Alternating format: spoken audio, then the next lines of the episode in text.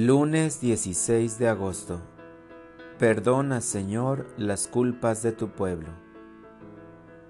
Lectura del Santo Evangelio según San Mateo. En aquel tiempo se acercó a Jesús un joven y le preguntó, Maestro, ¿qué cosas buenas tengo que hacer para conseguir la vida eterna? Le respondió Jesús, ¿Por qué me preguntas a mí acerca de lo bueno? Uno solo es el bueno, Dios. Pero si quieres entrar en la vida, cumple los mandamientos. Él replicó, ¿cuáles? Jesús le dijo, no matarás, no cometerás adulterio, no robarás, no levantarás falso testimonio, honra a tu padre y a tu madre ama a tu prójimo como a ti mismo. Le dijo entonces el joven, todo eso lo he cumplido desde mi niñez. ¿Qué más me falta? Jesús le dijo, si quieres ser perfecto, ve a vender todo lo que tienes, dales el dinero a los pobres, y tendrás un tesoro en el cielo.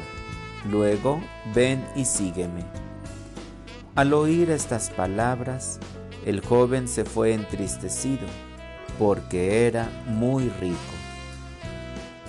Palabra del Señor. Oración de la mañana.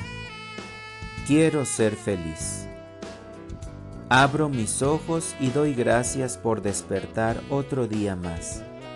Señor, me compartes tu amor expresado en la misma creación. La escena del joven que se acerca a Jesús porque quiere ser perfecto es mi propósito de cada día, pero sabes que me cuesta mucho trabajo. Ese joven busca un cambio, salir de la vida común, encontrar la novedad. Así yo busco, Señor, un sentido que me anime, que me haga sentir la vida. Mis padres, desde muy pequeño, me enseñaron a valorar y cumplir tus mandamientos, los cuales me esfuerzo por no olvidar. Dame tu gracia para ser un creyente completo la mejor seguridad para salvarme está en el prójimo. Por eso me pides cumpla lo mejor que pueda desde el cuarto mandamiento hasta el décimo, por ser estos el cabal cumplimiento de tu ley hacia mis hermanos. Para orientar mi vida. Hoy repasaré los diez mandamientos de la ley de Dios.